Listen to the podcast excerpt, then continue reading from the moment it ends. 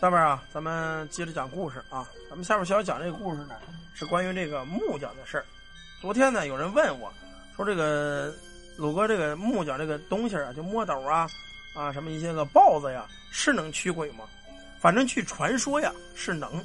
咱们下边呢，讲一个以前的老辈子传说啊，是清末那会儿，在这么当地呀，有一个木匠叫阿根儿，他这个祖上呢，给他留下一套很多年前的这个。木匠的工具，啊，当然其中墨斗啊，什么刨子呀、电锯呀，啊，就是锯子，不是电锯啊，电锯是现代工具，肯定是少不了的。传闻呢，这个墨斗也是能驱邪治鬼的，只要用这个墨斗线在四周一拉一弹，能让这鬼怪呀不得近身，不能作祟。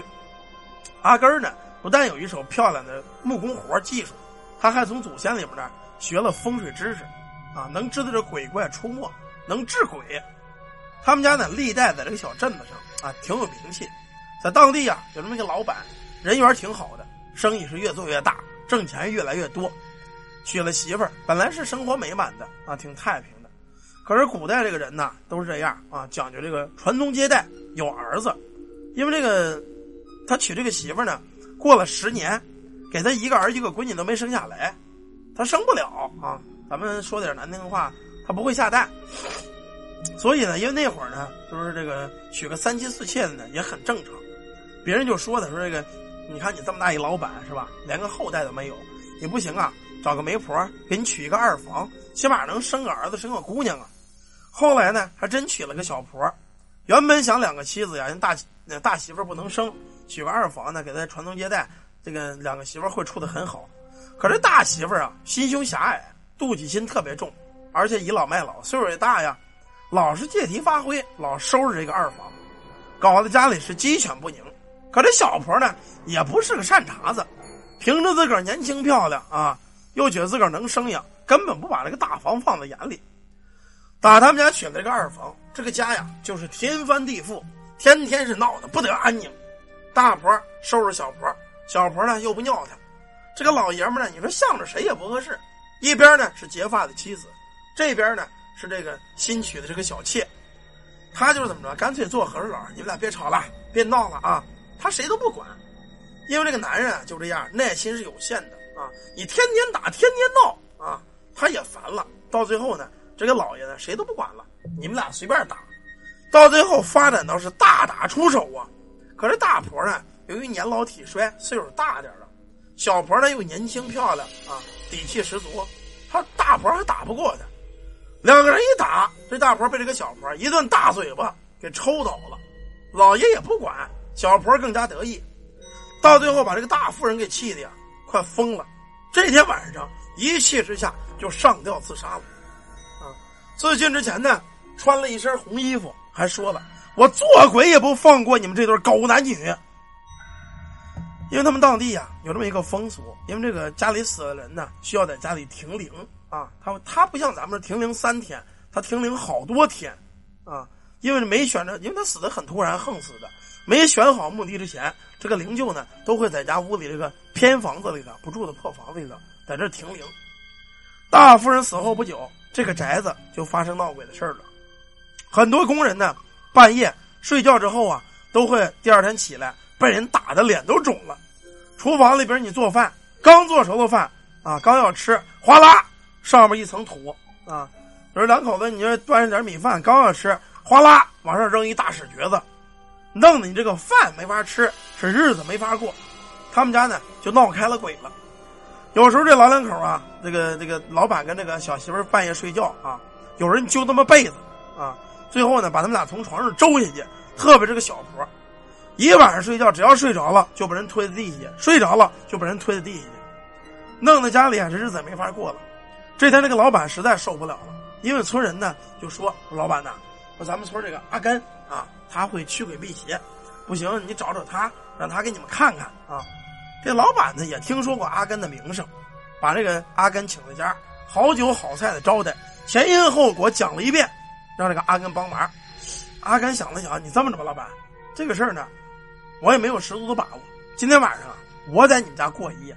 我看一下你大夫人这个鬼魂到底是怎么出没的，我好想办法治他。这么着呢，这个老板说：“行，那你晚上在我们家住，我们呢先上亲戚家避一晚上去。明天早晨我们早早的带人就过来啊，你也别出什么事儿。”这个老板人挺好的，并不坏。傍晚时分，阿根把自个儿这个工具，什么墨斗啊、什么刨子呀，这东西全带来了。其中选中了前厅这么一个阁楼，拿这个墨斗线呢，在他这个睡觉这个床边四周弹了这么一个方块，东西南北四方弹了一个方块。又把这个工具呢放在床边，挂好了这个帐篷，在这开始睡觉。睡觉之前呢，巡视了一下四周的环境。时间不大呀，天就黑了。阿根呢钻入这个床上，在这躺着休息。可是睡到半夜呢，前半夜没有什么动静，一直到了凌晨两点多的时候，就听这个楼梯呀有动静了，嘎噔，嘎噔，嘎噔，好像有人呐穿着鞋在这楼梯上蹦。这阿根心想：看见他们家这宅子真不干净。谁呀？因为他知道这个老爷一家人都搬走了，就他一个人住这么大一宅子啊。这会儿就听这个台阶啊，有人喊：“谁？你干的好事我们家的事儿轮到你来管吗？既然你想管闲事儿，今天晚上你就死在这儿。”这会儿呢，阿根就说了：“不是我要管你们家闲事一是你们家老爷请我，二你已经死了啊。”死后呢是阴阳两隔，你带到活人阳宅中闹事就太过分了。你丈夫娶个妻子回家是为了续后代续弦，为了将来着想。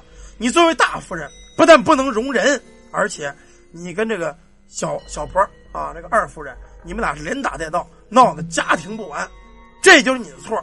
你自杀更是你的错。那个别说这个木匠啊，嘴还挺好使啊，我上火了，妹妹啊，上火了。嘴还挺好使，逮这个女鬼啊一顿骂。女鬼听到这儿呢，并无半点后悔之意，一身红衣啊，奔着这个阿甘，奔这个木匠就冲过来了。他早已做好准备了啊！就在女鬼刚要冲到身边的时候，就看这四周啊，腾，四道红光冲天。就听这女鬼，哎呀！原来这女鬼啊，撞在这个墨斗线这了，把他给弹回去了，一下子摔在地板上。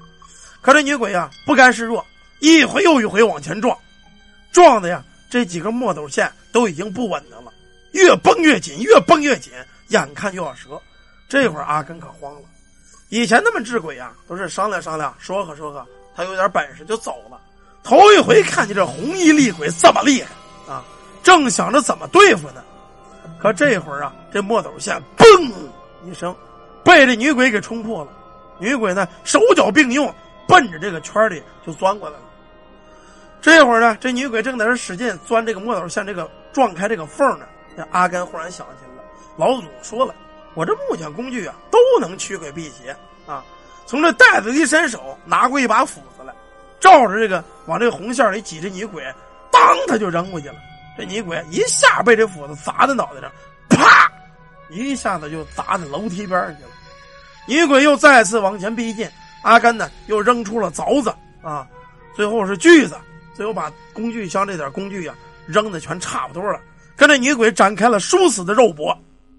正在这紧要关头的时候，阿甘往后一退，咣叽，正好撞在墙边的一个米缸。这会儿呢，他伸手一摸呀，这米缸里盛满了米。他一想啊，这个女人啊这么厉害，谢谢么么哒老妹儿啊，这么厉害。权威老总说呀，这个大米也有去邪避湿的功能。拿着这米缸子米，你一把我一把，冲着女鬼就扔。你还别说，还真管用。大米扔在这个红衣女鬼的身上啊，呲呲的直冒白烟呐。这家伙这一宿折腾呢，阿甘一直坚持到天亮，早晨五点钟的时候，就听外边哦啊，鸡叫了，雄鸡一唱天下白啊。鸡叫之后，这鬼魂就必须得回归地府啊！你不能在阳间闹事了。一旦清晨地里阳光出来，能照你个魂飞魄散。女鬼终于退了。这会儿呢，这老板带着一帮亲戚老乡亲，在这个房子外早就等着呢。听这个鸡一叫，把这个门就给踹开了，带着工人全进来了，以为这阿根呢被害死了。可是到屋一看呢，这阿根坐在米缸边，哈着哈着直喘，满屋子是一片狼藉呀。老板一看这样，终于放了心了。哎呦呵，这个木匠啊，你真没事我才放心啊。阿根把昨晚跟这女鬼打斗的事儿跟这老板一讲，啊，把这老板吓得要命啊。正说这会儿，他想起了，不对呀，我这墨斗线按说这个女鬼应该撞不进来，他怎么给我撞断了呢？最后呢，拿过这墨斗线这块一看呢，他也是大意了啊。拉线时候他也没注意，这个墨斗线由于常年的用，有这么一节啊，这个线马上就要折了，折的这块磨损特别厉害。等这女鬼是从这一块把这个线给撞断的啊，差点引出自个儿这个杀身之祸。最后阿甘就问这个老板说：“你们这个你媳妇这大夫人啊，她尸体到底停在哪儿啊？这女鬼闹得这么厉害，她的尸身一定不远呢。”最后呢，老板说了，就在们后院那个没住那破房子那儿呢。带着人往这一看呢，一个大棺材，老板的媳妇儿这大夫人就在这棺材里躺着呢。这棺材盖虚掩着，没有钉这个棺材钉。一般呢，这个死人之后呢，在这个棺材里安放七七四十九日，上山安葬。但是棺材没安葬那会儿，也得钉这么四根镇魂的大铁钉子。怪不得这家伙能为祸人间，能出来变鬼害人呢。这阿甘本是木匠，叫这老板找来四根一尺二寸的大棺材钉，当当当当，把这棺材四个角全给钉上了。最后呢，又把这个凹槽那块啊，有一个凿子，朝着这棺材正中央，哒一下就给砸进去了。木匠这个家伙事啊，这个凹这个凿子啊，也是避鬼避邪的。最后用这墨斗线啊，在这棺材上头横三竖四拉了十二道线。这就叫天罗地网，即使这个女尸再炸了尸，她也离不开这个棺材，也出不来。事儿全办完了，老板感谢了阿根啊，一顿丰盛的酒宴，外加银两，又买了一套新的工具赔给了这个阿根。从此之后啊，这个老板家还真就相安无事，大夫人的尸体也下了葬了。事隔三年，他这个二夫呢，二夫人呢，给他生了一个儿子，一个姑娘。当然，这个老板比较有心啊。一直也没忘了这个木匠阿甘的这个恩德啊，对这个木匠阿甘的生意一直都是比较照顾的啊。这个好了，咱们这个故事呢讲到这儿，一个关于木匠驱鬼辟邪的事儿啊。其实真正的木匠啊，他不是说光指着工具驱鬼辟邪。咱们说过，木匠有鲁班术，鲁班术之中，当然有下阵物，有害人的招数，也有救人的招啊，也有让你家家和万事兴的招也有让你家发大财的招当然，他也有一些个是驱鬼辟邪的招知道吗？所以真正的木匠啊，老辈子传下来有手艺的木匠，你别得罪他啊！一旦得罪他，他会给你家出点幺蛾子，你真是吃不了兜着走啊！好了，一个关于木匠驱邪的故事，咱们就讲到这儿啊。等一会儿咱们休息一会儿啊，讲咱们这个长篇故事《风流风水师》。